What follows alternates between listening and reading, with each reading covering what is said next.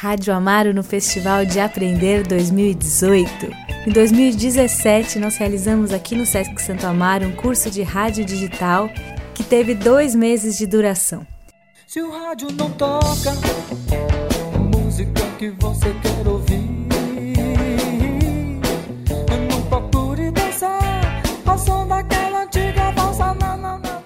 Toda semana a gente convidava um profissional do rádio para dividir com a gente algumas inspirações, dicas e ideias sobre como o rádio podia ser.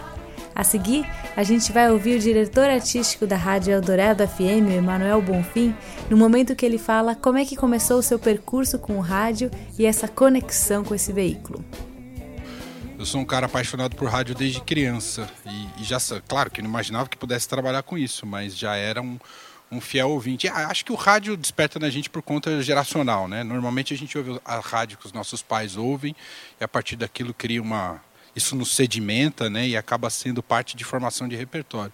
Aliás, é até uma crise que eu tenho hoje que percebo, vou muito em faculdade e percebo que essas novas gerações já não têm mais essa conexão com o rádio como formação, né, porque se formam por outros meios, mas o problema é que o rádio já não está mais adquirindo esse espaço. Né? Eu não quero parecer nostálgico dizendo isso, mas talvez a gente seja a última geração que o rádio formou mesmo. Né? Formou, inclusive, musicalmente e tal. Isso com oito, nove anos já era muito apaixonado por rádio. E depois, na adolescência, aí foi a questão musical, diferentemente de hoje, que você tem Deezer, Spotify e outros caminhos para você descobrir o mundo da música.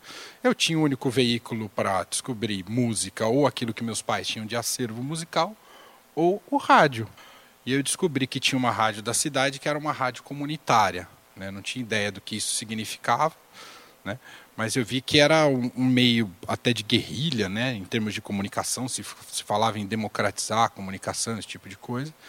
Claro que com a cabeça que eu tinha na época eu não entendia muito bem do ponto de vista político, institucional, tal. Mas percebi que ali era um veículo que você poderia romper com essa lógica de poucos falam para muitos, né, a lógica massiva que normalmente gera a grande imprensa, os veículos de comunicação, e tinha uma possibilidade de mesmo no seu espaço menor, né, mesmo num, num, microcosmo, você tinha condições de poder fazer rádio. Né? Então aquilo para mim foi o sonho possível. Né? Eu falei, eu não vou ter que esperar passar por todo o caminho de levar disco, trazer disco, levar disco, trazer disco. Vou conseguir já com, de, um atalho para conseguir falar na latinha, pensar um programa de rádio e tal. Se o rádio não toca Bianca Maria para a Rádio Amaro.